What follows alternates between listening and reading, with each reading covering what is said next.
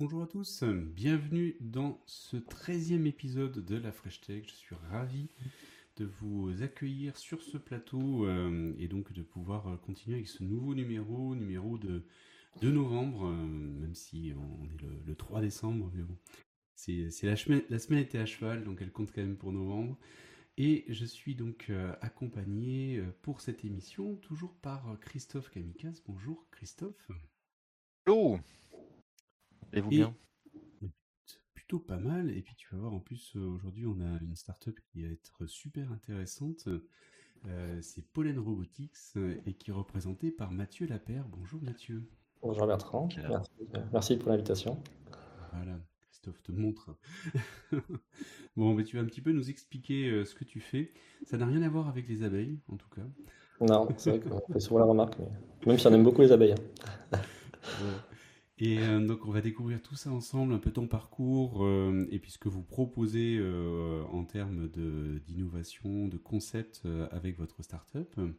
Et, et en fin d'émission, bah, comme toujours, on vous fait un petit point sur les news qui, pour nous, nous ont marqué et retenu notre attention là sur, sur le dernier mois au niveau des startups.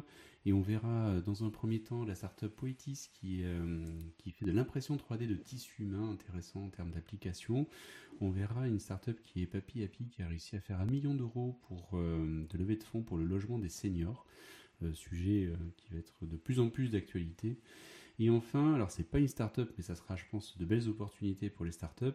Euh, c'est un laboratoire sur l'intelligence artificielle et des effets sur le travail qui a été créé là, euh, je crois, de, de 19 novembre. Et, euh, et on va regarder un petit peu ensemble le périmètre d'application et l'ouverture que cela propose. Je pense que ça va véritablement vous intéresser.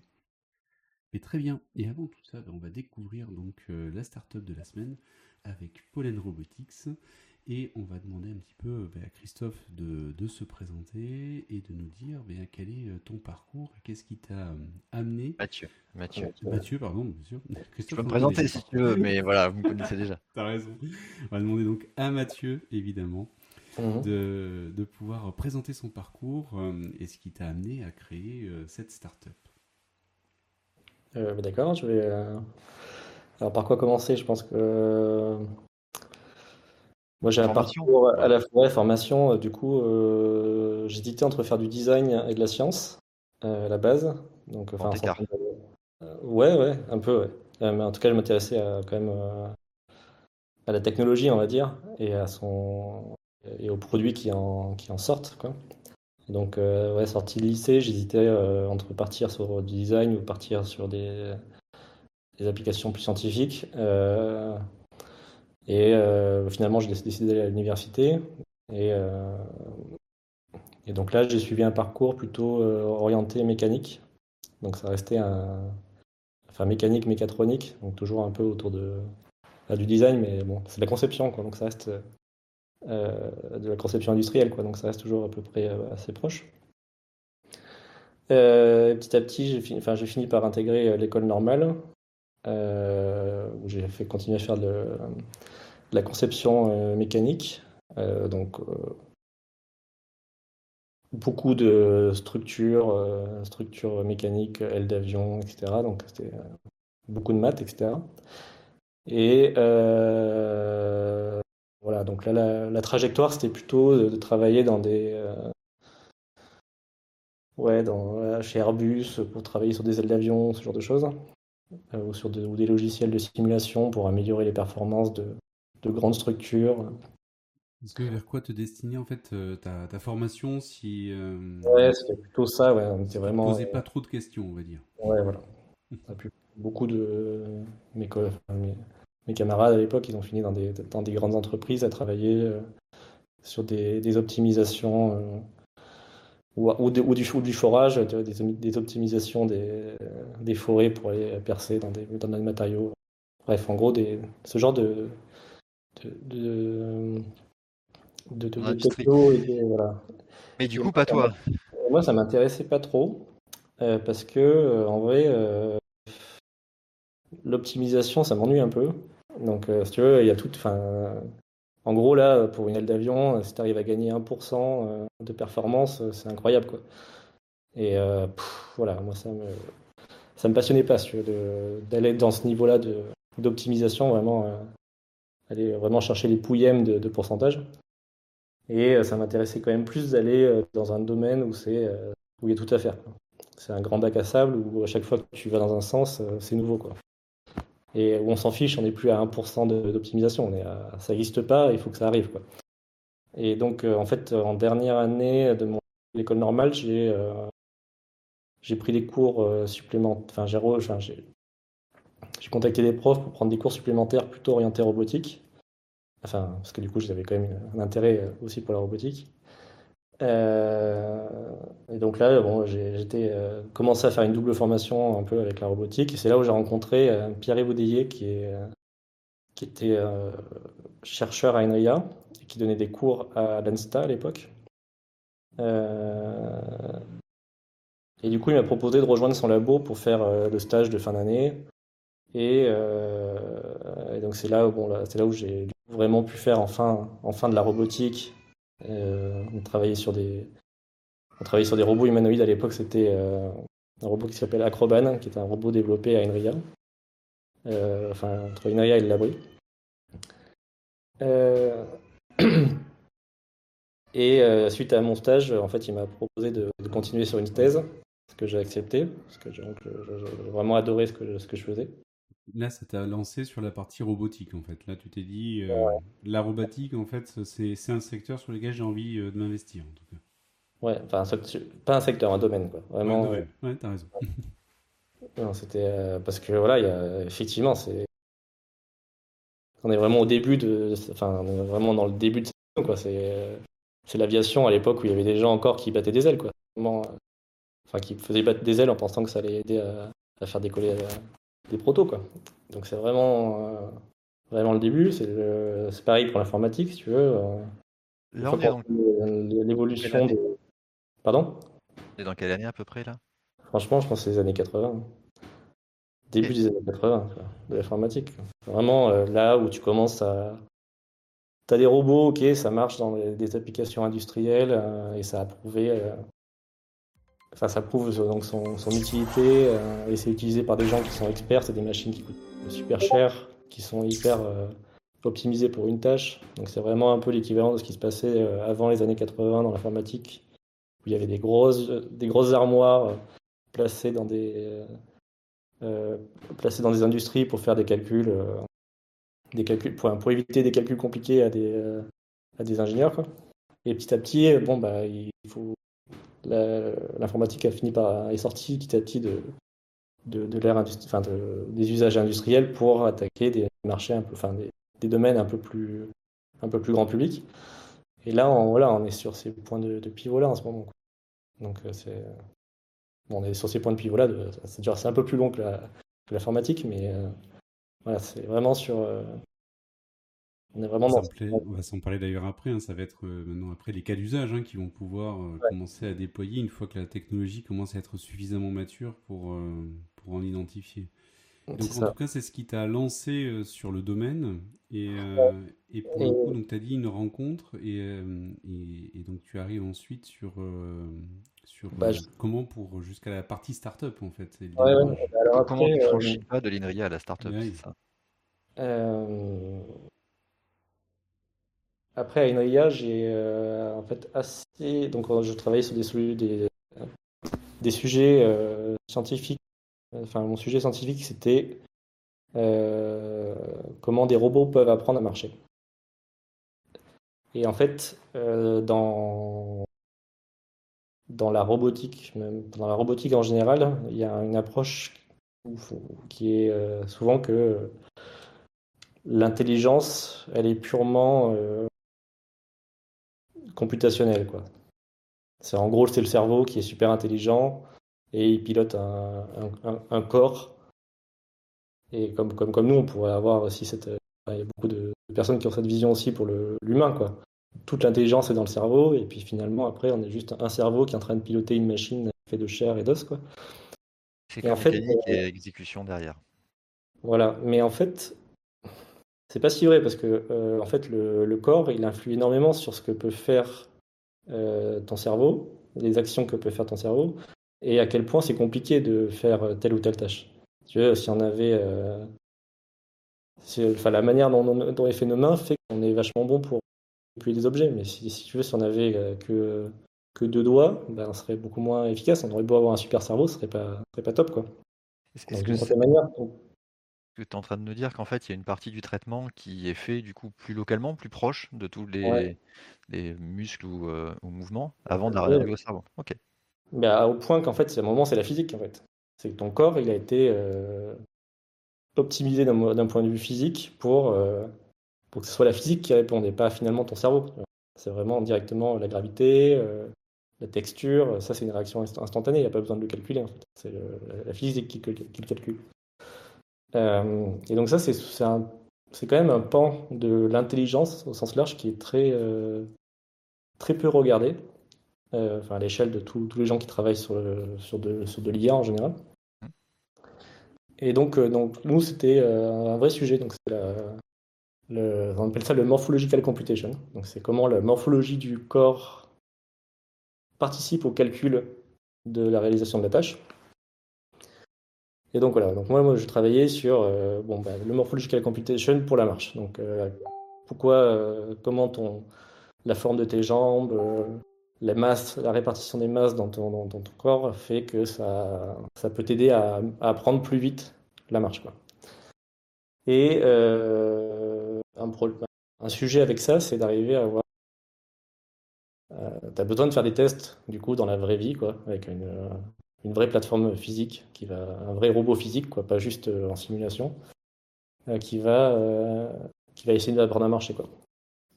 Et, D'accord, donc ça c'était dans les années quoi, 2010, par là? Ouais, moi j'ai commencé ma thèse en 2010. Donc c'est un sujet de thèse au sein d'INRIA, comment faire marcher un robot, et du coup il fallait évidemment un robot pour le faire marcher. Alors aujourd'hui, aujourd'hui ça parle beaucoup de gens parce qu'on voit beaucoup de vidéos de gens qui le font, de Boston Dynamics hein, bah notamment. oui, forcément, je pense Oui, ils en font beaucoup de mais ce que tu es en train de dire, c'est qu'il y a 10 ans, tu étais déjà en train de travailler sur ce genre de sujet-là. Ouais, ouais, et puis bon, eux, ça fait déjà depuis euh, les années 80 euh, qu'ils bossent dessus. Hein. C'est super vieux au Boston Dynamics. Hein. Enfin, en tout cas, les... la création de la boîte, je crois que c'était dans les années 90, mais les travaux qui ont, qui ont amené à Boston Dynamics, c'est super vieux. Ça date des années 80 et ils faisaient déjà des trucs incroyables à l'époque. D'accord. Et donc du coup, euh, donc ce sujet thèse, du coup, tu as besoin d'une machine, d'une plateforme, et, euh, et c'est ça qui t'a amené à créer quelque chose derrière? Ouais, parce qu'en fait, il n'y avait pas. Euh... À l'époque, il y a toujours. En fait, aujourd'hui non plus, il n'y a toujours pas en fait, de plateforme robotique un peu humanoïde qui prend en compte ce, ce, critère-là, le fait que le, corps peut être important pour l'exécution d'une tâche. Donc à l'époque, il y avait des NAO, donc de Aldébaran, un, bon, un bon petit robot humanoïde, mais tu pouvais pas changer, enfin son corps il était euh, sympa, mais tu pouvais pas modifier une partie de son corps pour tester euh, bah, s'il a les jambes plus longues ou s'il a une répartition de masse différente, comment ça va marcher. Et en fait, du coup, je me suis retrouvé à fabriquer un robot euh, from scratch, quoi, avec cette idée qu'il fallait qu'on puisse facilement le modifier. Quoi. Et ça m'a amené à du coup à utiliser l'impression 3D qui était Vraiment au tout début, enfin tout début, tout début de sa démocratisation à l'époque. Euh, et, donc c'est là où j'ai lancé le projet, euh, Poppy. Euh, donc c'est un robot humanoïde imprimé en 3D. donc justement, il était imprimé en 3D pour qu'on puisse, comme ça, en une journée, réimprimer une pièce pour pouvoir tester différentes formes la, partie imprimée, c'était surtout la partie squelette ou exosquelette. Après, tout ce qui était équipement électronique, motorisation, euh, ça restait euh, à compléter. Ouais. Donc en fait, je pouvais jouer sur la structure. Et après, je me suis dit, ouais, c'est. Euh, j'aime pas trop le fait que tout le monde soit toujours en train de tout refaire. J'aime globalement, moi, moi-même, j'aime pas trop refaire mille fois la même chose. Faire une fois bien. et en fait, je me suis dit, bon, allez, je vais faire un peu l'effort. Je vais faire pas juste une plateforme dégueu qui va me servir à moi et qui va me faire euh, mes trois expériences, je vais essayer de faire un tout petit peu mieux et faire en sorte que ça puisse être utilisé par d'autres personnes parce que d'un point de vue scientifique, c'est important que, euh, que tes travaux puissent être euh, reproduits ailleurs, testés. Et voilà, c'est la, la, base de la science. Sûr. Là où on commence à voir au-delà de la partie robotique, en fait, le, concept de plateforme de, de, développement et de construction, en tout cas, de, pour pouvoir permettre de gérer et de, de programmer ces, ces, futurs robots en fait. Et, donc, tu as commencé par la plateforme avant la partie robot ou, ou, les deux se, se développent en parallèle? Bon, les deux en parallèle, en fait, c'est là, c'est à ce moment-là aussi, à INRIA que j'ai rencontré Pierre, qui est le cofondateur de Pollen aussi, donc qui était en thèse aussi quand je suis arrivé à, à INRIA, et donc lui était plutôt logiciel. Et donc au moment où j'ai commencé à faire euh, Poppy, euh, je l'ai assez rapidement impliqué. Euh, enfin, j'étais le voir assez rapidement pour lui montrer un peu le plan que j'avais en tête et voir si c'était, il était chaud pour, pour travailler sur la partie logicielle. Et ça l'a effectivement tout de suite motivé. Et donc lui, la partie, il a, enfin, il a, moi je travaillais sur la partie hardware et lui la partie logicielle en gros. Et donc c'est là où c'est arrivé finalement une plateforme avec comme objectif que ce soit facile à, produire n'importe où dans le monde. Donc des composants standards, de l'impression 3D, euh, et facile à programmer. Donc là, on, a, fait une, du logiciel en Python euh, vraiment, euh, vraiment accessible par rapport à ce qu'il faisait à l'époque. Et voilà, et puis on l'a mis, on l'a comme on l'a publié et à notre, notre direct, mon directeur de, de thèse qui a fait un petit, un petit talk où il a présenté, euh, il a annoncé qu'on mettait ça open source. Et ça a vachement bien pris en fait. C'était, euh, c'était pas prévu, enfin, on n'avait pas forcément prévu que ça, que ça, soit un ah, ça devienne un projet. Euh, de lui-même en fait, au-delà des travaux de recherche que vous faisiez. Et en fait, ça a pris le pas en fait sur ma recherche initiale. Donc j'ai pu en faire, j'ai pu en faire un peu de, j'ai fait quelques tests quelques expérimentations qui m'ont permis de mettre en valeur quelques propriétés. Mais au final, ma thèse s'est transformée en, en euh, plateforme, euh, plateforme robotique pour la recherche. Comment faire des, bonnes plateformes pour la recherche, etc. Euh, c'est le cas, du coup, tu as changé ton sujet, ton sujet de thèse par rapport au fait que cette plateforme-là est beaucoup plus. Enfin, est, est, trouvée du. Son compétence, en fait. Ouais, c'est ça. Si tu veux, on a une traction immédiate euh, je me rappelle à l'époque, euh, j'avais à l'époque c'était euh, les députés Arduino, c'était un, enfin c'est toujours un truc important, mais tu vois à l'époque Arduino c'était un des rares, un des rares gros projets open source, open hardware. je me rappelle, on avait reçu, moi j'avais reçu un mail de Massimo, Massimo direct 10 minutes après l'annonce, j'étais super content. C'était vraiment. Donc tu sens qu'il y a une étincelle, qu'il y a quelque chose à creuser. ouais, ouais, voilà. Donc euh, ça a pas mal transformé le laboratoire pendant euh, quelques années, ça. Donc au début avec moi et Pierre, et puis finalement, euh, à un moment, il y avait une bonne partie du labo qui travaillait sur Poppy et ses applications, parce que du coup, il a trouvé son public dans le, le milieu académique, éducation. Et du coup, il y a eu plein d'autres projets qui sont lancés autour de Poppy, donc pour en faire des plateformes purement l'apprentissage du code, l'apprentissage de euh, l'ingénierie, etc. Et donc, il y a un moment, de bien être, euh, je sais pas, 5 ou 6 à bosser euh, sur le projet Poppy dans le labo, quoi. Donc, ça, voilà, ça, à un moment, ça a vraiment, ça a vraiment bien pris. Et à un moment, se posait la question de la suite. Et donc, nous, on s'est dit que un cadre peut-être pour pouvoir euh, accompagner cette suite en fait. Voilà, donc il y avait à la fois, on avait cette expérience de un projet qui s'est bien passé, où on a fait un, une sorte, en, quelque sorte on a fait un produit. Hein. À la fin il a été commercialisé par une, pas par Inria, mais euh, il a été commercialisé par Génération Robot qui est un distributeur, euh, distributeur français. Donc il y en a quand même vendu un paquet dans le monde quoi. et voilà, on s'est éclaté. Hein. Voilà, c'est juste éclaté à faire, euh, un projet euh, open source qui cassait un peu les codes et qui arrivait à, trouver son public et qui, était, euh, avait une bonne notoriété, qui était apprécié. voilà, le, les, choix de design qu'on avait fait avaient été bien aimés. Et, même s'il y avait des gros comme, comme Aldebaran à l'époque avec des NAO, bah, il y avait quand même des gens qui préféraient prendre notre petit robot alternatif euh, à ce Il n'y avait, avait, pas tant d'offres euh, différentes en fait. Effectivement, tu citais le débarras parce qu'ils étaient. Alors c'était vraiment beaucoup plus euh, commercial, on va dire. Ils étaient vendus à un stade où ils vendaient carrément ce robot-là, c'était beaucoup plus marketé. Et après, il n'y a pas d'autres propositions. Enfin, de mémoire, j'en retrouve pas. Donc après, on est arrivé sur des plateformes comme celle que vous proposiez. Où on était un peu plus dans le do it yourself, donc construisez vous-même, jouez un peu avec, y compris sur la partie mécanique, et pas juste la partie programmation. Et c'est là où vous avez une, proposition de valeur qui est un peu plus différenciante et qui peut répondre à pas juste je m'amuse à programmer dessus, qui peut répondre à j'expérimente avec le robot, y compris sa physique. Tout à fait. Et après, du coup, ça a été spécialement utile pour les écoles d'ingénieurs, les universités, parce que là, du coup, ça, ça offre une, un usage pour les l'enseignement de l'ingénierie euh, quoi. Parce que c'est pas juste la programmation. C'est bien la programmation, mais oui, là il y a une application concrète et directe euh, derrière, et c'est forcément en plus plus motivant et challengeant. Et du coup, on a eu pas mal de projets cool euh, après avec des étudiants du coup qui avaient modifié la morphologie du robot pour bah, lui changer les mains, lui changer, lui rajouter d'autres trucs. Est-ce euh, que tu as, directement lancé euh, Pollen Robotics ou est-ce que tu as eu des, étapes intermédiaires avec des, sociétés euh, intermédiaires? Non, j'ai directement. On est sorti d'Inria. Enfin, on... a commencé à préparer Pollen Robotics à Inria.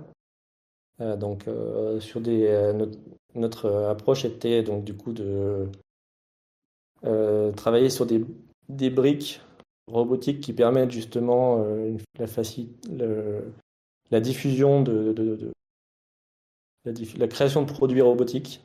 Voilà, en gros, donc euh, comment tu agences tes moteurs, tes senseurs, euh, etc. pour après euh, et après juste mettre un squelette et après donc du coup ça, ça peut devenir un robot pour pouvoir créer des, produits assez rapidement avec avec des bases technologiques. Et d'ailleurs, c'est un peu ça qui a donné le nom Pollen. Donc, c'était l'idée d'avoir une, une, diffusion de briques qui permettent localement euh, à des écosystèmes de se créer avec autour de enfin, d'avoir des recombinaisons différentes, etc. Donc c'est un peu ça. Euh, s'aimer la, et s'aimer la, robotique un petit peu partout, puis que, ça pousse et que ça prenne à différents endroits. Ok. Voilà, parce que vois, nous, on a quand même une approche qui est très. Euh... Enfin, on s'est beaucoup intéressé à l'histoire, euh, l'histoire des sciences, l'histoire des technologies. Et bon, tous les gars qui arrivent et qui balancent, euh, ouais, le futur de la robotique, ça, c'est ça. Oui, peut-être, mais en vrai, euh, ça reste quand même des interactions super compliquées entre l'environnement, les gens, etc. Et au final, tu sais pas vraiment où ça, comment ça va évoluer, quoi. Donc nous, on, préfère mettre en, place le système qui permet l'évolution plutôt que dire bon, bah, le futur c'est ça et puis euh, faire que ça. Et donc ça nous intéresse vachement comment le comment des, des personnes vont utiliser les technologies recombiner euh, pour différents usages en fonction de, l'environnement dans lequel ils sont, du pays, de leur culture, etc. Et euh, Quelques images de, de Richie pour que les, personnes puissent, euh, qui nous regardent puissent voir le, l'aboutissement en tout cas actuel de, tout cela avec manifestation on va dire un peu concrète de cette plateforme de, développement. Ouais, donc ça maintenant, à l'époque c'était Poppy, et euh, on est sorti d'Inria, on a lancé. Euh, pour des raisons de propriété intellectuelle, on n'a pas pu euh, conserver Poppy. Et donc on est reparti de presque zéro en faisant pollen. mais bon, peu importe, on est, on a assez rapidement parti, on est assez rapidement, assez rapidement parti sur Richie. Et donc Richie, en fait, c'est un, grand, c'est un Poppy plus mature. Poppy, c'est un, un, projet, euh, un projet, un projet scientifique euh, fait par un de thésard, quoi. Et là, euh, quand même, on avait, en tant qu'entreprise, on pouvait pas juste se contenter de de faire un, robot qui répond à des, des, problématiques scientifiques. Il fallait aussi qu'il réponde à des, à des usages. Et donc, on a on a fait un robot plus grand qui peut, pour le coup, vraiment manipuler des objets. Ça, c'était un truc euh, qui se Enfin, des robots qui manipulent des objets, il y en a plein, mais dans des usines, des robots qui manipulent des objets dans des, environnements, euh, dans des environnements euh, publics, il y en a moins. Enfin, il n'y en a pas. Enfin, il n'y en avait pas. Et en fait, assez rapidement, on avait fait, on avait commencé juste un bras, faire un bras bio-inspiré, un peu, un peu, un peu humanoïde euh, euh, donc c'était vraiment la toute première version de Richie. Et en fait, on s'est rendu compte qu'on était euh, en fait les seuls, sur, les seuls à proposer une solution de marché qui était un, bras robotique un peu humanoïde. donc on avait des gens qui venaient nous chercher, alors qu'on n'avait même pas encore fait vraiment de vitrine et tout ça, ils nous cherchaient, je sais pas comment ils nous trouvaient. Mais qu'est-ce qui change du coup? Qu'est-ce qui change entre un bras humanoïde et les bras robotiques qu'on peut trouver, qui sont très souvent liés au, enfin issus du milieu industriel? Ouais, bah, j'avoue qu'on s'est pas mal posé la question au début. Euh, enfin, nous, il y avait ce qui avait motivé ça, c'est qu'en gros, devait être euh, les premières versions, c'était pour des, clients qui avaient euh, qui travaillaient aussi sur des prothèses ou qui travaillaient sur l'interaction et du coup, il y avait besoin de la forme, enfin la forme humaine pour que ça ça colle quoi. Et après, on a eu des gens qui étaient plus du monde industriel qui sont venus nous voir quoi. Et on s'est dit, c'est bizarre quand même parce que dans le monde industriel, ça va. Ils sont censés être euh, équipés, ils sont censés avoir euh, ce qu'il faut. Après, c'est souvent des, automates, hein, c'est que ça, ça, répète toujours la, même tâche, et donc euh, on va dire que ça va être par exemple une pince, mais une pince qui est pour une tâche précise, il y a une pince, et juste pour cette tâche-là, elle sait ce qu'elle a à faire. donc c'est de l'ultra spécifique souvent. Voilà, c'est ça. Et en fait, quand même, ça les intéressait le format pour l'interaction avec les autres ouvriers. Euh, donc, parce qu'ils considéraient que c'était plus favorable à une collaboration entre euh, les ouvriers sur les chaînes existantes et, euh, et des, robots qui automatiseraient certaines tâches. C'est-à-dire que, c'est vraiment l'interaction humain-robot. C'est-à-dire que le robot passerait quelque chose, l'humain ou inversement, l'humain passerait quelque chose au robot. Et pas juste en fait l'humain opérateur, manipulateur du robot. Ouais, c'est surtout puis que, les, que les deux soient ensemble, quoi. collaborent sur une même tâche, quoi. là, il y a, ce qui se fait actuellement beaucoup, c'est quand même, principalement dans les usines, ça reste quand même des zones où il y a des robots, des zones où il y a des humains. Mmh. Et euh, en général, c'est bien délimité en zone euh, rouge, euh, clignotant, faut pas repasser telle ligne, sinon c'est danger. Exactement. Et même dans la logistique, là où on commence à avoir pas mal de robotique en ce moment, c'est pas mal. Mais quand même, il y a une zone entrepôt au fond où il y a euh, plein de robots qui sont en train de s'activer, qui font euh, à une vitesse pas possible des, euh, récupérations d'objets. Et devant une zone où il y a des humains qui. Une partie quoi. Donc c'est pas, il n'y a pas trop de. Encore de robots mélangés avec des humains, ça, reste un sujet complexe. Mais ça, c'est un sujet qui nous intéresse beaucoup. Et, si, on en revient au bras, du coup, pourquoi le bras humanoïde du coup répond à ce, à ce cas d'usage-là?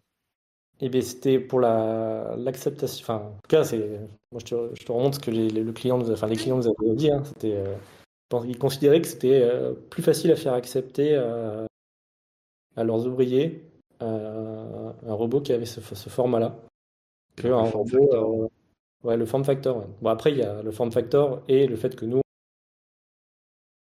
on travaille beaucoup sur le, enfin, nos, hypothèses, c'est que de toute façon, le robot sera placé dans l'environnement. Donc, ce qui n'est pas forcément le cas de tous les robots industriels. Hein. Donc, il y a aussi dans notre manière, dans le design, euh, notre positionnement, bien sûr. Les moteurs, c'est qu'on considère qu'à tout moment, il peut y avoir quelqu'un qui va passer sur la trajectoire du robot et qu'il ne faut pas que le robot puisse le blesser. Quoi.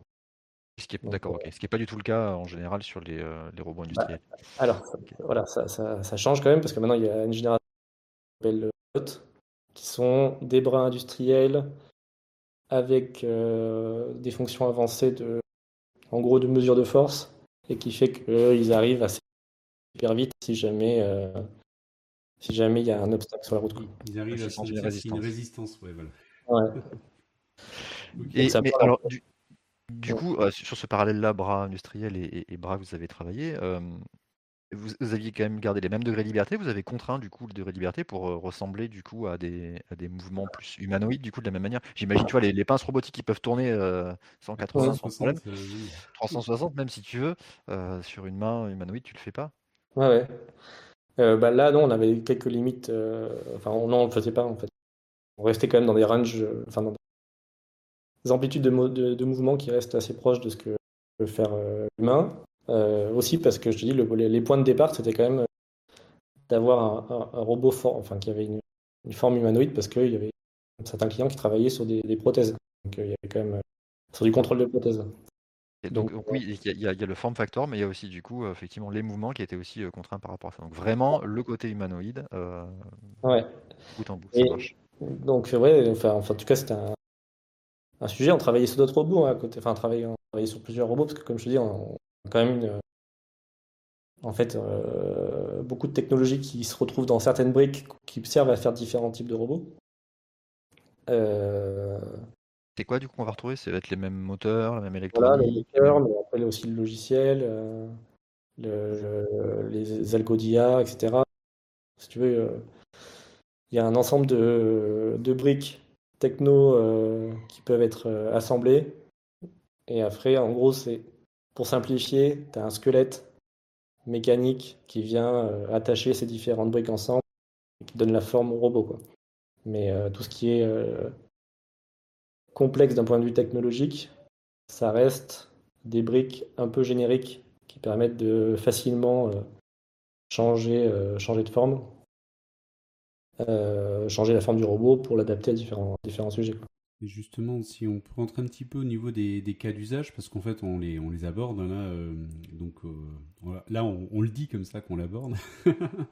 et je nous mets un, petit exemple, et comme ça, ça te permettra de continuer à, nous expliquer les, les, différents points avec les vidéos que vous avez. Et donc, donc là, bon j'ai beaucoup parlé de la partie euh, amont, euh, dire les fondamentaux scientifiques qui ont mené à, ce qu'on fait aujourd'hui. Euh, après, sur Richie, on a quand même eu des, focus produits qui sont très, très clairs. C'est l'interactivité, la manipulation et la mobilité. Donc l'interactivité, c'est ben voilà, c'est ce qu'on voit là, par exemple. C'est à quel point le robot il peut interagir avec un humain et euh, de manière euh, le naturelle possible et le plus agréable possible pour l'humain. Parce que nous, on, s'intéresse vraiment à, la, collaboration, en tout cas l'usage du robot comme un outil pour l'humain. Ça reste un produit qui doit être. Euh, enfin, l'interface doit être facile à utiliser. C'est un peu comme un clavier souris. Un clavier souris écran qui permet de servir d'ordinateur, il faut les interfaces qui permettent de servir du robot soient, soient efficaces et euh, agréables à utiliser. donc, ça, c'est tout, pour nous, c'est tout ce qui touche à l'interactivité. Et pour que le robot soit utile, il faut qu'il puisse manipuler des objets. Parce que c'est quand même ça, au fond, euh, la valeur ajoutée d'un robot. C'est euh, un ordinateur, ça calcule, un robot, c'est censé agir sur son environnement. Donc, déplacer des objets en général, ou modifier des objets. Donc ça, c'était vraiment les, deux bases qui ont fait Richie. Là, on a ajouté la mobilité. Donc maintenant, il peut se déplacer. C'est ce que, ce que j'allais dire, c'est-à-dire que tu es, quand même parti d'une thèse où tu apprenais au robot à marcher en sortant Richie, qui est un robot qui n'a plus de jambes.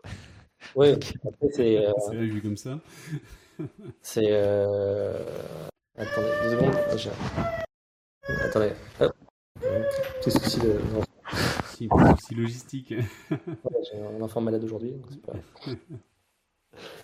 euh, Ouais, donc ouais, non, c'est enjambé, mais parce que le, la, la, marge bipède, c'est un sujet euh, scientifique, donc euh, hyper intéressant, mais là, aujourd'hui, si tu veux faire une solution qui est raisonnable et efficace, bon, c'est pas. Voilà, là, tu vas payer super cher tes jambes, alors qu'elles vont moins bien marcher qu'une donc euh, ça, voilà, ça a certains avantages, mais euh, là aujourd'hui, en 2021, c'est quand même euh, beaucoup cher, beaucoup trop cher pour le, les quelques avantages que ça peut apporter. Ce que, tu veux nous dire, peut-être, juste pour que je comprenne bien, euh, je suis pas plus loin du secteur, c'est juste de se dire, en gros, on met des jambes si vraiment il y a besoin de jambes. Et que, en temps normal, juste le fait de pouvoir avoir un robot qui interagisse, même de manière fixe, euh, répond déjà à, beaucoup de cas d'usage et que la possibilité de, en plus, qu'il se déplace,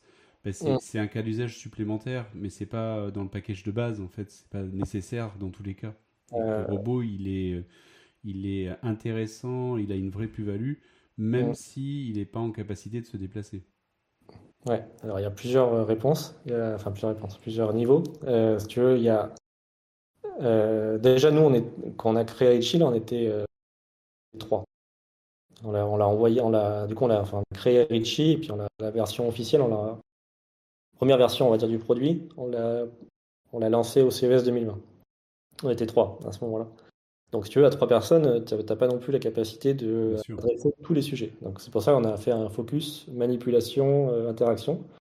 Et on a essayé de faire un robot qui est vraiment top pour enfin top qui est vraiment euh, adapté pour ces cas-là. Et après donc la mobilité. Donc la mobilité c'est c'est effectivement un, besoin supplémentaire. Après tu vois la plupart des robots mobiles, ça reste des bras qui sont fixes à un endroit et tu as des choses qui arrivent. Donc euh, il y a tout un quasiment tous les robots industriels sont mobiles. Donc euh, tu vois juste la manipulation suffit. Donc déjà on se dit bon c'est pas très grave Et après, on va ajouter la mobilité. Donc ça, c'est ce qu'on a fait là. On va la, on va la, on va la, commercialiser là, dès, début janvier, dès, janvier 2022. Ah oui, donc oui, c'est imminent. Ouais, c'est, euh, et, euh, et, après, il y a la mobilité. C'est encore un autre sujet. Donc ça, c'est. Euh, ça, reste... coupé, on n'a pas entendu la fin. Il nous manque un tout petit bout, la mobilité, et ça a coupé, pardon. Ouais, là, je disais la mobilité avec des jambes, c'est encore un autre sujet. Ah oui. Donc là, c'est de la mobilité sur quoi? Sur des, sur des chenilles des, Là, on a mis des roues. Des roues euh, donc on a fait une, base qui permet au robot de se déplacer dans toutes les directions. Euh, donc c'est, euh, on va dire que c'est, voilà, simple et efficace. Ça fait vraiment le taf pour se déplacer dans 90% des cas. Et du coup, les, les cas d'usage aujourd'hui qui sont couverts, on a vu passer quelques-uns en vidéo, ça va être euh, vraiment des éléments où on va interagir avec. Euh, ce que vous mettez en avant, c'est vraiment des éléments d'interaction avec les humains. Donc, euh, les accueillir, leur fournir des choses, on a vu des, leur servir du café. J'ai vu dans une autre vidéo aussi leur proposer un masque si tu détectes qu'ils n'ont pas de masque sur le visage, qui est très. Qui est très demandé en ce moment. C'est ce genre de choses que vous ciblez aujourd'hui comme cas d'usage. Ouais, enfin, on s'intéresse en gros à Qu'est-ce qui se passe quand tu as le robot qui est euh, dans un environnement euh, Quels sont les cas d'usage qui peuvent apparaître, si tu veux, quand tu as des, des, robots qui sortent du juste l'usine euh, avec un environnement contraint et qui arrivent dans un monde, dans un milieu plus ouvert, donc soit le domicile, soit les lieux publics. Et donc là, c'est là où on travaille du coup avec pas mal de clients qui sont plutôt orientés service ou santé euh, donc service, bon, effectivement, ça peut être servir le café, euh, faire de l'accueil, etc. Et après, santé, il y a quand même des sujets euh, assez, assez importants où il y a des personnes qui ont des, handicaps qui empêchent de servir de, de leurs bras ou de leurs mains pour protéger. À ce moment c'est quand même une bonne manière de, de, les aider. on parle beaucoup de la robotique et de tout ce que automatisation pour, enfin, comme un, danger pour certains métiers, mais là, avec le service de café et l'accueil, vous allez tuer le métier des stagiaires, en fait. Eh ben, C'est moche, Christophe. Il y a quand même encore un peu de temps pour que ça soit généralisé, hein, mais. La, la blague, du coup, ça va être quoi sur des éléments comme ça qui sont assez, assez répétitifs, peut-être Sur lesquels Voilà, il faut quand même voir que. C'est vrai que c'est souvent une question qui est posée. Ouais, bah, du le robot, il peut remplacer des emplois. Euh, c'est chiant. Bon, bah, il y a quand même, quand même déjà des choses. Euh, le robot, ça reste pas un humain, et donc les points forts du, robot, c'est pas les mêmes que les points forts de Il y a quand même un certain nombre de tâches euh, qui sont souvent liées. Donc, en gros, à, faire. un robot, un robot, il est super bon pour faire plein de fois la même tâche. Et il va pas s'ennuyer, il va pas râler, il va toujours faire bien, exactement procédure par étape euh, exactement comme il faut. Ça, c'est un, humain, il fait pas très bien ça. Et finalement, les métiers où on force les humains à faire ça, je suis pas sûr que ce soit vraiment si, bénéfique que ça. Euh, donc autant. Puisqu'on parle cas d'usage, hein, euh, je, mets la deuxième vidéo, comme ça tout le monde aura les, différences. C'est là l'avantage de, de, présenter un autre cas d'usage aussi qui est une expérience VR en fait euh, en se connectant euh, au robot et qui vient suivre tous les mouvements, c'est quand même assez impressionnant. Euh, et, là, on voit encore un autre pan hein, de, des possibilités, toujours en utilisant la possibilité de se, se mouvoir, on va dire, avec des gestes proches de ceux de, de l'humain, mais à distance. Et je suppose que, on va l'appeler l'opératrice, a, un retour vidéo de ce que voit le robot. Ouais. Alors ça, c'est un vrai sujet euh, essentiel pour nous maintenant, la téléopération. en fait, dans, dans, dans, cette logique, enfin dans cette envie de commencer à avoir des robots qui soient déployés dans des environnements un peu complexes que l'usine, ce qui n'empêche pas que le robot soit aussi déployé. quand je dis complexe, ça veut dire que environnement non fermé. Cuisine, par exemple, voilà, comme dans l'exemple. Oui, mais cuisine, mais ça peut être aussi. Euh, environnement très hostile. Dans les, dans les, ça peut être aussi dans des usines, mais dans des zones. Euh, un mélange. Euh, et bien, en fait, il y a une complexité qui aujourd'hui dépasse un peu ce qu'on peut avec de l'IM en termes d'autonomie pour le robot. Et donc, on va réussir à. Aujourd'hui, ce qui est réalisé, c'est d'arriver simples qui sont automatisés. Mais avoir le robot, euh, on l'allume le 1er janvier et jusqu'au 31 décembre, il reste allumé. Il a, il a réussi à toujours trouver une solution de manière autonome tout ce qui s'est présenté devant lui. Bon, c'est pas. Aujourd'hui, c'est pas, pas réaliste. Quoi. Et donc, pour nous, la, téléopération, c'est vraiment euh, ce qui permet de faire le, le lien entre entre euh, dans l'usage du robot pour qu'il puisse être utilisé tout le temps parce que est-ce que le cas, c'est justement de se dire, euh, il opère tant qu'il arrive à identifier les situations et qu'il pense avoir les bonnes solutions, les capacités à faire, et il fait. Et lorsqu'il se retrouve en blocage, euh, il passe entre guillemets un appel à un téléopérateur qui puisse intervenir à distance Tout à fait. Bah, ça, c'est un des, un des aspects. L'autre aspect, c'est aussi il y a des tâches qui sont compliquées, qui sont plus simples à, à faire en, téléopération. Et donc, c'est dans ces deux, donc ça permet donc le robot déjà efficace sur certaines tâches euh, euh, simples. Après, les tâches compliquées, bah, ça peut être quelqu'un à distance qui aide le robot à faire. Et si jamais il y a une, situation inconnue euh, qui se passe, bon, bah, il y a aussi la possibilité de le téléopérer pour pouvoir reprendre le contrôle et assurer une, continuité de, service. Quoi. Donc ça. Euh, excusez-moi Mathieu, c'est du cas d'usage, je sais, Christophe, sur lequel on a déjà échangé, et notamment sur tout ce qui est euh, reconnaissance lorsqu'il y a de l'interprétation de dialogue, par exemple, et au bout d'un moment, si l'IA qu'on a mis en place n'arrive pas à comprendre ce qui est dit, le fait de pouvoir débrancher vers un opérateur, je, retrouve un peu des, des systèmes que j'ai déjà vus et échanger avec toi dans d'autres domaines. Donc je me dis, tiens, c'est intéressant de voir que les solutions euh, entre domaines qui sont pourtant assez différents euh, se recoupent. Ouais.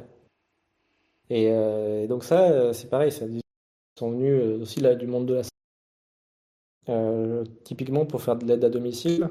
donc là, nous, on travaille avec une entreprise qui fait, qui met des, enfin, qui met des, des infirmiers à domicile pour aider des personnes très handicapées. Et il y en a certaines qui sont qui ont tellement de gros handicaps que pour quelqu'un H24 chez eux ou chez elles pour tout quoi. Attraper, il y a un truc qui, enfin là il y avait par exemple c'était la polio je crois et qui du coup il était devenu totalement tétraplégique et un truc euh, auquel on pense pas euh, mais en gros elle, avait des cheveux un peu longs si jamais il y avait une mèche elle pouvait plus voir il fallait qu'il y ait quelqu'un qui vienne pour lui déplacer la mèche. oui, bien sûr. Et on se rend pas compte à quel point, euh, du coup, c'est hyper compliqué de. C'est la dépendance euh, très très forte, euh. Et donc là, voilà, donc il faut qu'il y ait trois infirmiers par jour qui se relayent toutes les 8 heures pour être là, au cas où. Et en fait, ils ont calculé qu'avec un robot, un peu comme Rich, ils pourraient faire passer ça à 6 heures. Parce que le reste du temps, bah, ça reste des trucs simples. Donc, bah, le robot, si c'est pour attraper un verre d'eau et le, le de la personne pour qu'elle peut arriver à le faire de manière autonome. Et si on à la téléopération, à ce moment-là, bah, il y a plein de cas où plus compliqué.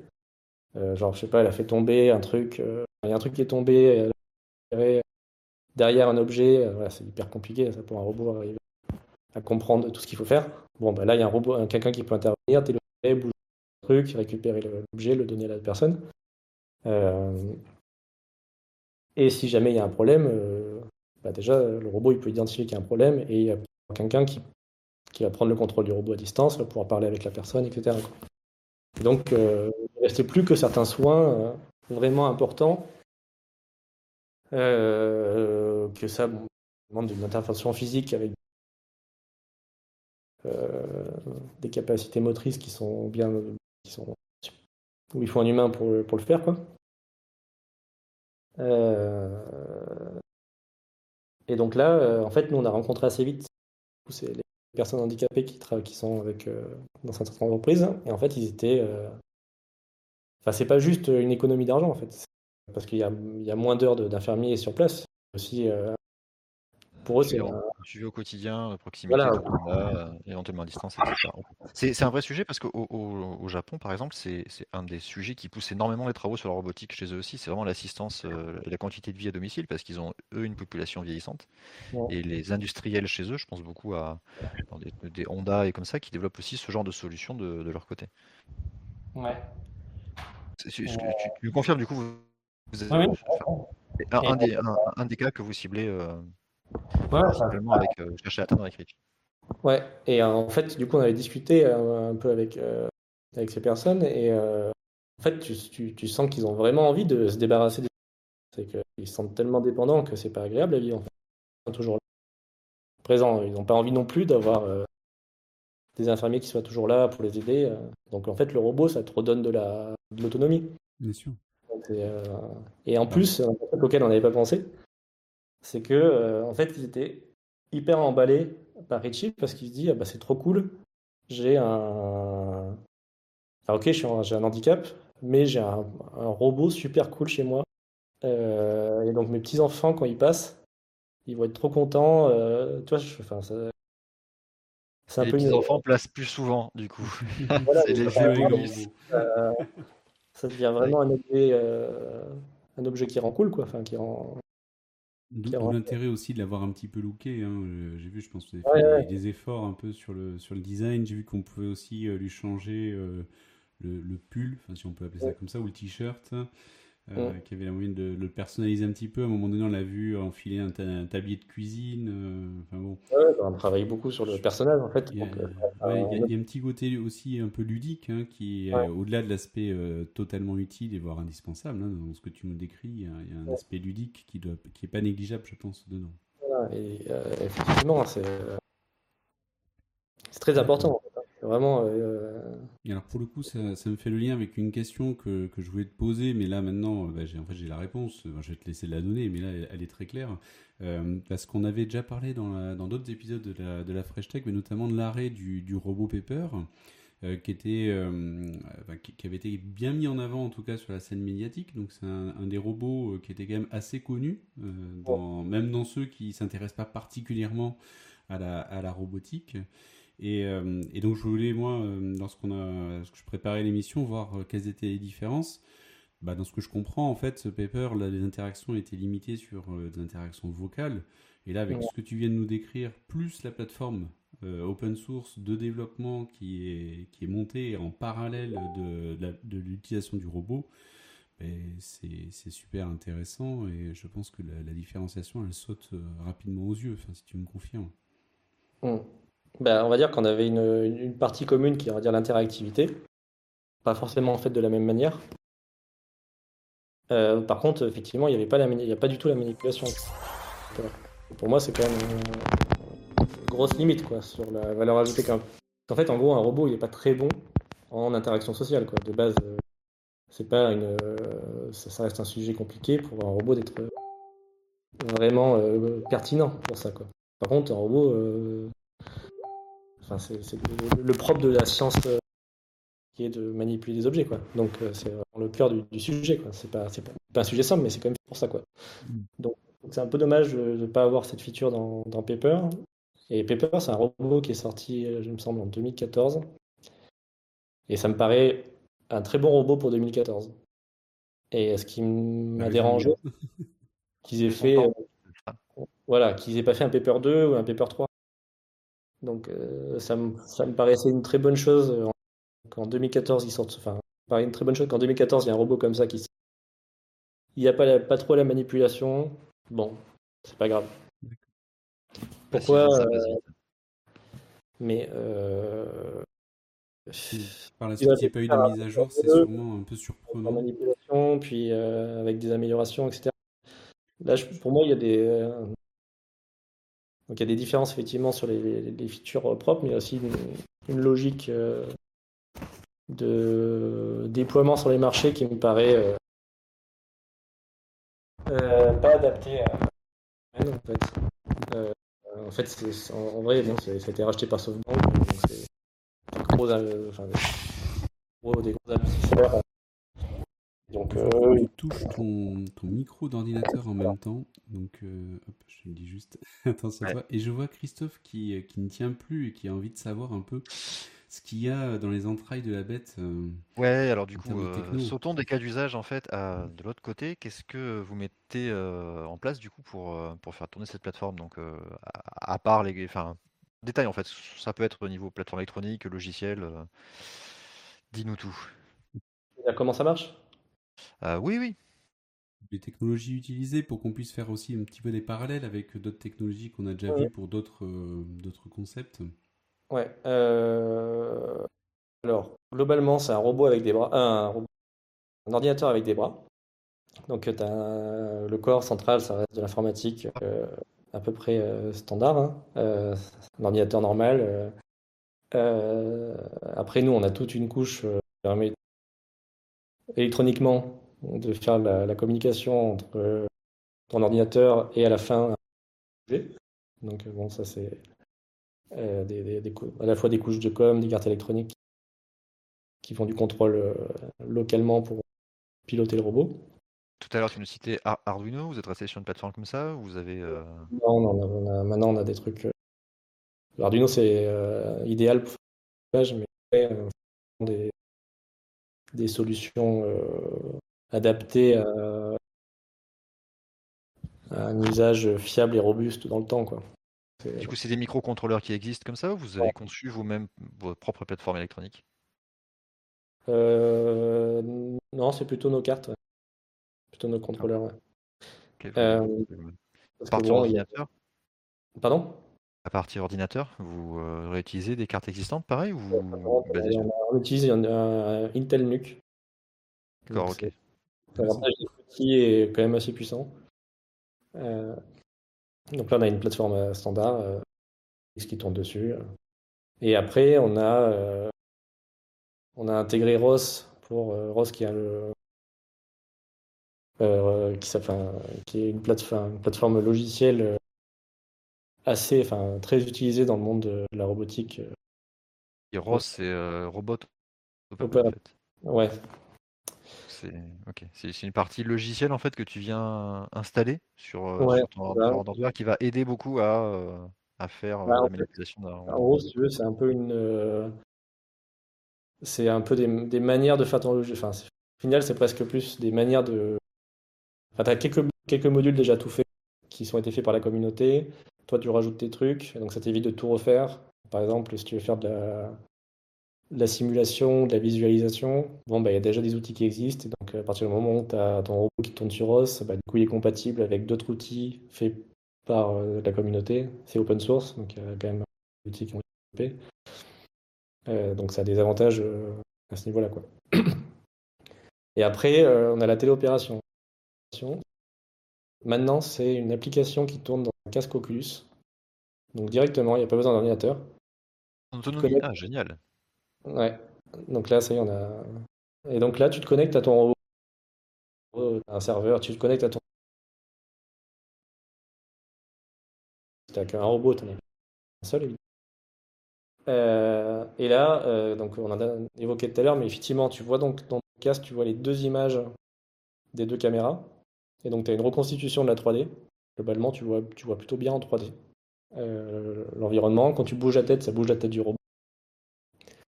Et après, les deux manettes, euh, bah, du coup, quand tu bouges les bras, ça bouge euh, la position des pinces. Et tu as des gâchettes, ça te permet de fermer ouvrir les pinces. Et tu as les sticks qui te permettent de piloter la base mobile pour te déplacer et de, et de faire bouger aussi les antennes pour pouvoir changer tes expressions. Donc ça, c'est le fonctionnement de la téléopération. Ça vient se connecter via Internet. Et tu as une communication du coup qui se fait entre ton casque Oculus et, euh, et le robot qui te permet de le téléopérer. C'est intéressant, puis je vois que vous vous basez en plus sur des technologies existantes, sur des appareils existants, vous réinventez pas tout, donc euh, c'est nécessaire, hein, je pense, effectivement.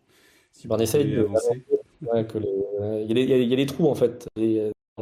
L'ensemble des briques qu'il faut avoir, il y a des trous à des endroits où il y a vraiment ça ne correspond pas, donc à ce moment-là on refait. Mais sinon, on essaie quand même de construire sur l'existant. C'est pas... Non, ça, enfin, déjà, on n'est pas non plus une norme, hein on peut tout faire, mais euh, ça n'a pas vraiment de sens de, toujours tout refaire. Hein, euh, mm. Tu avais d'autres points, toi, Christophe, qui te titillaient Oui, peut-être juste un truc. Donc, tu, parlais quand même que vous, gardiez l'aspect euh, plateforme ouverte. Donc, tu parles d'open source, d'open hardware. C'est toujours le cas sur, sur Richie, j'imagine. Ouais. Et du coup, qu'est-ce que vous mettez à disposition des, euh, gens pour, euh, pour prendre en main ça, du coup, pour développer dessus, pour faire des choses dessus? Il y a une plateforme logicielle ouverte que vous mettez à disposition? J'imagine, pour les développeurs, ça va parler, mais des un, SDK, des choses comme ça Ouais, ouais. Donc, on a. Donc, déjà, on met tout sur GitHub, euh, qui est tout notre logiciel est disponible sur GitHub. après, on a effectivement un SDK, un SDK Python et, et C Sharp, parce qu'en fait, l'application L'application Teleop, elle est faite en Unity, donc c'est Sharp derrière. Donc en fait, en gros, on a un SDK un peu une, une brique logique, un truc qu'on appelle Richie Core en fait. Donc c'est vraiment euh, tout ce qui tourne à l'intérieur du robot. Hum. Et, du coup, dessus, on peut venir plugger différents SDK. On a déjà fait les SDK Python. Donc ça, c'est euh, c'est ouvert quoi. Mais on fournit déjà de base un truc le SDK Python avec une documentation une documentation complète qui permet voilà, de très rapidement, en quelques lignes de code, faire bouger. Euh, et du coup, développer des applications. Quoi. Je sais pas très ce que tu veux savoir, mais en tout cas, c'est très, bien, très bien. Je pense que ça va répondre aux plus curieux qui nous regardent et qui ont peut-être envie de s'y pencher. Donc, vous pouvez le faire déjà, jeter un œil sur GitHub. Vous avez une partie du code source. Voilà. Oui. Ah, bon, on peut avancer du coup. Moi, je pensais après au côté business model. Donc, je suppose que vous avez un produit. Euh, enfin, là, peut-être que tu le présentes. On a un produit qui est euh, déjà dans des premières versions qui sont très abouties, euh, avec déjà des cas d'usage couverts. Donc, comment ça se passe? Vous vendez le, le, robot, le produit en lui-même. vu qu'on est sur de l'open source, mais est-ce que vous vendez aussi euh, une, la plateforme ou est-ce qu'il y a des usages de la plateforme, je suppose, peut-être pas de licensing. Donc c'était juste voir un peu aujourd'hui comment vous fonctionnez en fait euh, pour aussi ben, vous rémunérer et vous permettre de financer euh, la recherche et les nouvelles innovations. Ouais, et ben, du coup ça. Déjà, la première chose c'est qu'on est entièrement autofinancé. Donc il n'y a pas de. On a fait aucune levée de fonds jusqu'à présent. Donc, tout ce qui est tout ce qui est développé est financé par le développement. Enfin, tout ce qui est développé et financé pour nos, la commercialisation des. Euh, et donc là, euh, donc on a un business super euh, simple. Hein. juste, on vend la plateforme Richie, donc le produit Richie, et ça va et avec arrive le logiciel, enfin et, le, un petit et du support. Donc ça c'est. Donc là, en ce moment, on le vend 25 000 euros. Richie avec la version complète, quoi, avec le, les, deux, les deux bras, la tête, euh, la télé, le casque de virtuel. Donc ça, on, le vend 25 000 euros. Et parfois, on a des clients qui nous demandent de, euh, de l'aide sur de l'applicatif. Donc là, on vient, on passe un peu, de, enfin, on passe un peu de temps à développer des applications un peu custom. Donc ça, c'est arrivé plusieurs fois. Euh, voilà, récemment, on a fait une application pour que je puisse peindre, par exemple. Donc, euh, On a vu une petite illustration d'ailleurs euh, là-dessus euh, dans la vidéo. Oui, ben en fait c'est vrai, c'est la base. Enfin ça c'était un proto qu'on avait fait comme ça en deux secondes pour montrer que c'est possible, mais après là on a fait une version, une version finalisée de ça, c'était assez rigolo. et après donc on a aussi ça c'est vrai, ça c'est le business model actuel, le business model. Vraiment vraiment super simple quoi. On est des produits. on vend un produit. D'accord. Le service autour s'il y a besoin. Et après, il y a les, business models à, venir. Euh, donc là, si tu veux, pour l'instant, donc Richie, on est déjà commercialisé hein, depuis, le début de Pollen, en fait. On le vend depuis les premiers protos. Hein. Euh, comme je te dis, c'est ça qui finance, euh, qui nous a financé notre, notre développement. Quoi. Donc aujourd'hui, on est 10 personnes. On a quand même réussi à se développer avec ça. Vos clients aujourd'hui, ça va être ça va être quel type de, domaine? On a moitié moitié non 40% recherche, enfin recherche académique, donc des labos ou des écoles d'ingénieurs ou des universités. Et le reste, c'est que des entreprises. Et dans ces entreprises, c'est moitié, moitié santé. On n'a pas entendu la première partie. moitié quoi et moitié santé, j'ai entendu après. Service. Moitié service, moitié santé. Ah, moitié service, moitié santé. D'accord. Ok. Euh, euh, et donc là, en gros, pour l'instant, c'est des clients qui ont commencé à développer des applications euh, ou des usages.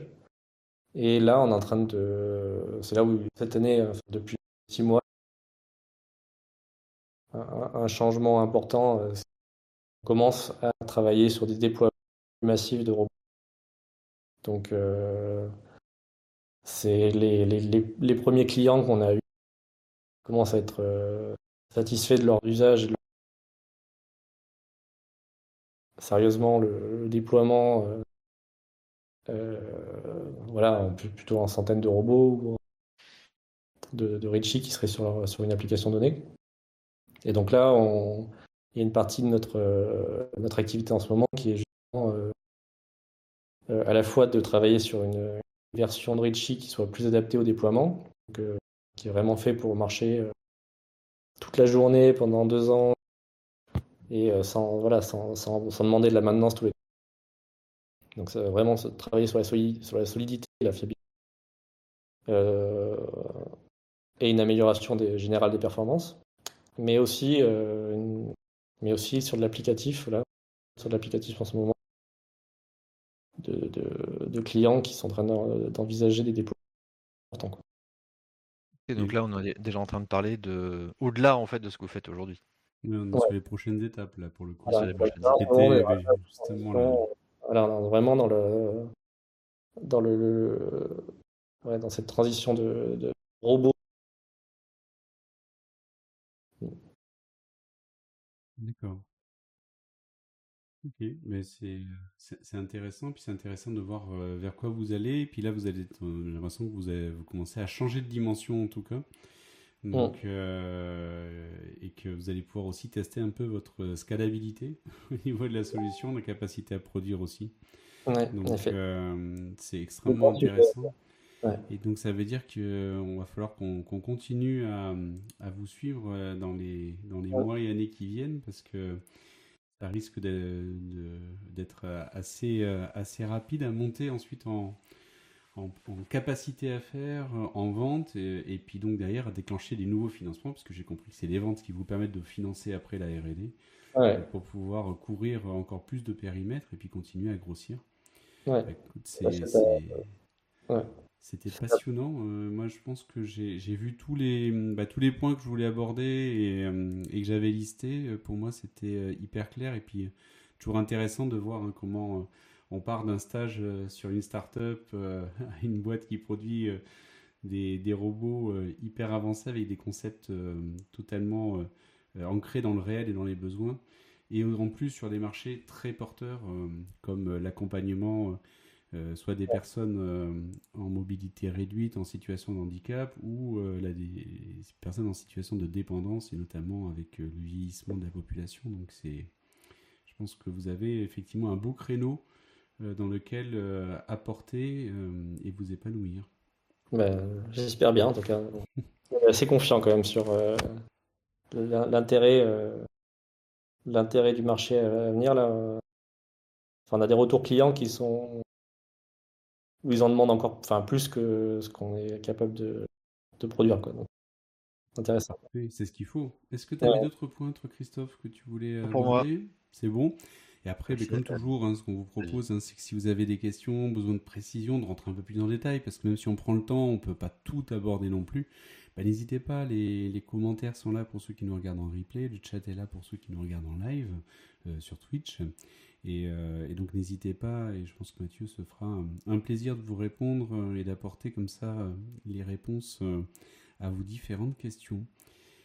Mais merci beaucoup Mathieu. Ce que je vous propose, c'est qu'on on avance comme ça ensemble sur la partie news et qu'on regarde un petit peu les, news qu'on a sélectionnées pour vous cette, euh, ce mois-ci. Donc la première news, je vous en parlais tout à l'heure euh, sur euh, notre, notre sommaire, c'était l'impression 3D de tissu humain. Donc avec la société, alors j'espère que je prononce bien, la startup Poetis qui propose en fait de l'impression 3D de tissu humain.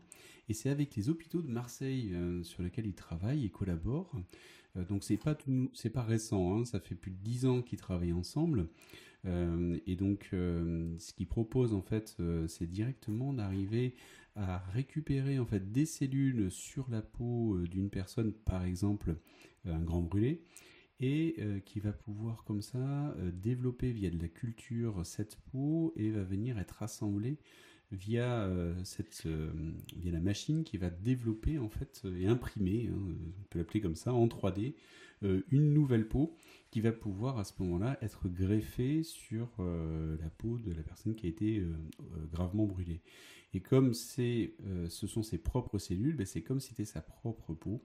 Et on diminue comme ça fortement, voire peut-être réduire à néant, le, risque de rejet de, greffe qui est inhérent au mécanisme de greffe lorsque ce n'est pas depuis son, organe qui est propre.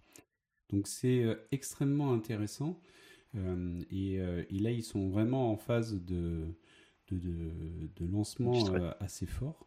Oui, tu avais une question, Christophe? Non, d'industrialisation en fait. Ils sont mis à l'échelle de leur process qu'ils ont déjà établi depuis, depuis quelques temps. C'est ça. C'est-à-dire que là, ils sortent du laboratoire pour véritablement se lancer dans de la mise en œuvre.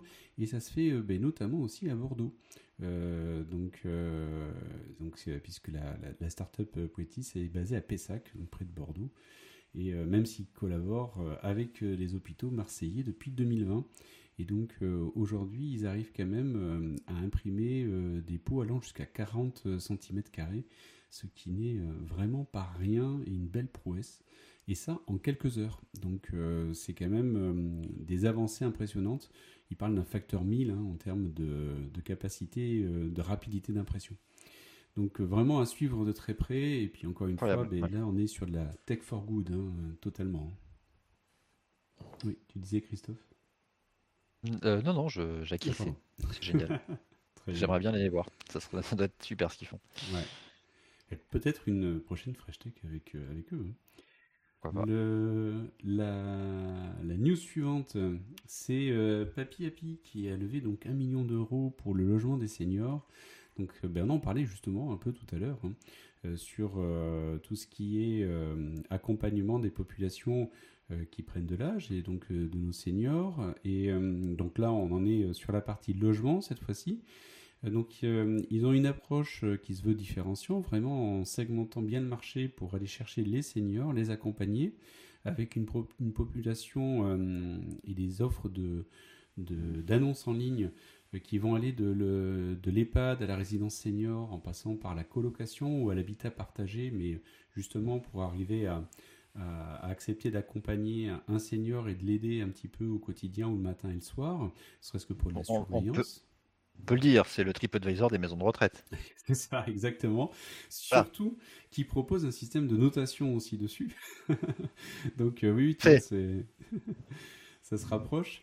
Euh, et, la seconde direction qu'ils ont, mais ça consiste aussi à apporter des conseils téléphoniques et physiques aux bénéficiaires, hein.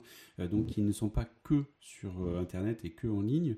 Et forcément, avec la population qu'ils adressent, je pense que c'est effectivement important qu'il y ait un service qui soit pas que à distance, mais aussi de recréer un lien euh, soit physique, soit téléphonique pour accompagner, pouvoir donner des précisions, pouvoir aider, mais euh, ça peut être aussi jusqu'à aller accompagner pour aller euh, faire les démarches pour un déménageur, trouver une solution pour un animal de compagnie, une aide administrative. Donc, vraiment une plateforme qui est très complète d'aide au niveau des, seniors et je pense que ben là encore, euh, il y, a un beau marché euh, à aller euh, prendre. Et là encore, ben, pour moi, on est sur de la, tech for good, puisqu'on va venir vraiment aider et accompagner des populations qui peuvent, je dis qui peuvent, être potentiellement en difficulté avec le numérique et qui ne seraient pas forcément si elle n'était pas accompagnée par ce type d'initiative-là, tirer l'essence et toutes les possibilités de ce que l'on a via les, offres en ligne sur les autres plateformes.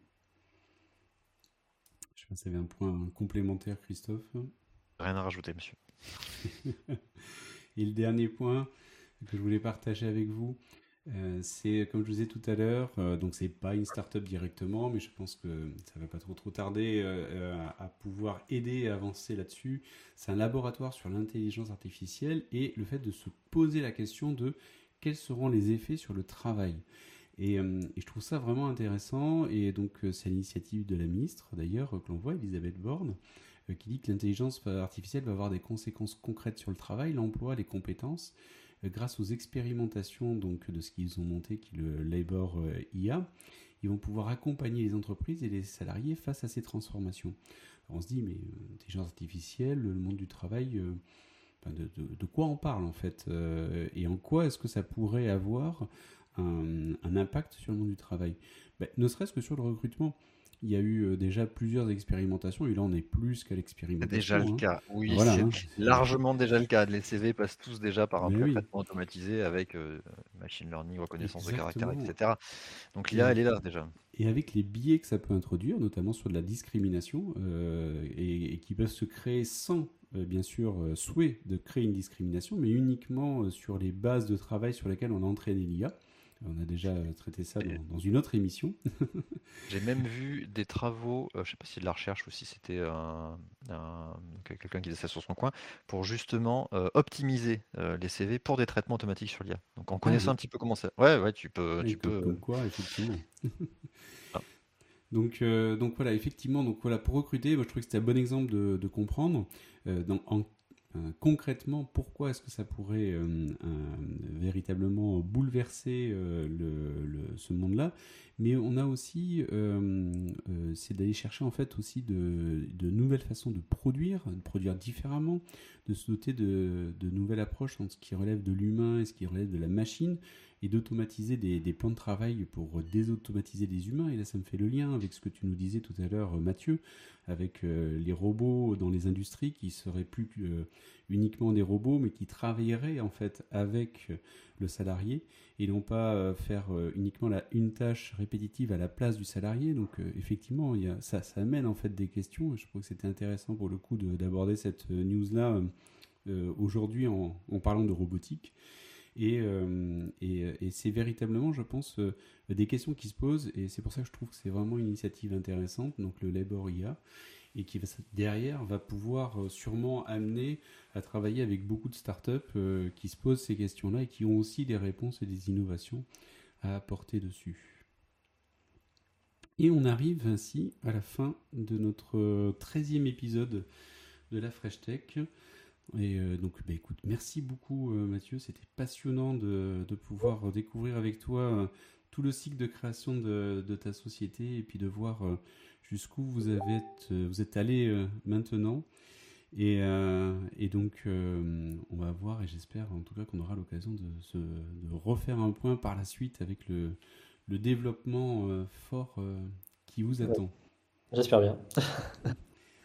Et encore merci Christophe euh, pour, euh, pour euh, ta participation à nouveau à l'émission. Et on se donne rendez-vous bah, écoutez, le mois prochain pour le dernier épisode de la Fresh Tech de l'année avant de lancer la, nouvelle année 2022. Écoutez, merci à tous et à bientôt dans un mois. Au revoir. Ciao. Salut.